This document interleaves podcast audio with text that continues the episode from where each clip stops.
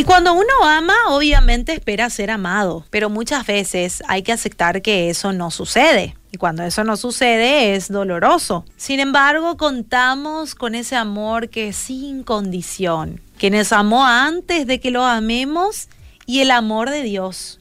Es el amor de Dios. Así que, ¿qué espera Dios de vos? Dios no nos obliga a amarnos, a amarle. Y no nos pone condiciones que no podemos realizar para acceder a Él. Porque Jesús ya lo hizo.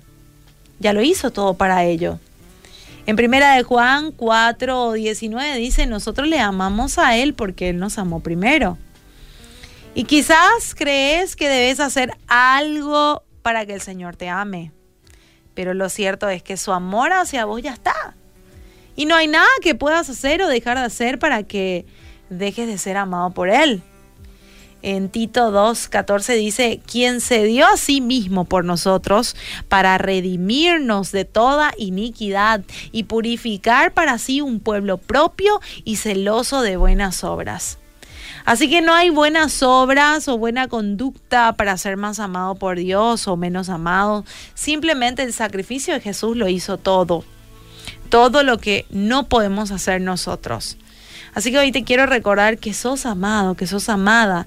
En la soledad o en la alegría tenés que recordar que sos amado, amada por Dios, que puedes acercarte a su presencia en cualquier circunstancia, momento. No hay límites para eso. Así que dice su palabra, acerquémonos confiadamente al trono de la gracia para alcanzar misericordia y hallar gracia para el, oportuno socorro. Así que no hay requisitos que cumplir para recibir ese amor de Dios. Solo ser humilde, reconocer que necesitas de Él, de su gracia, de su, favor, de su favor, tener presente que el amor sin condición es el de Dios y el que está dispuesto en cualquier momento.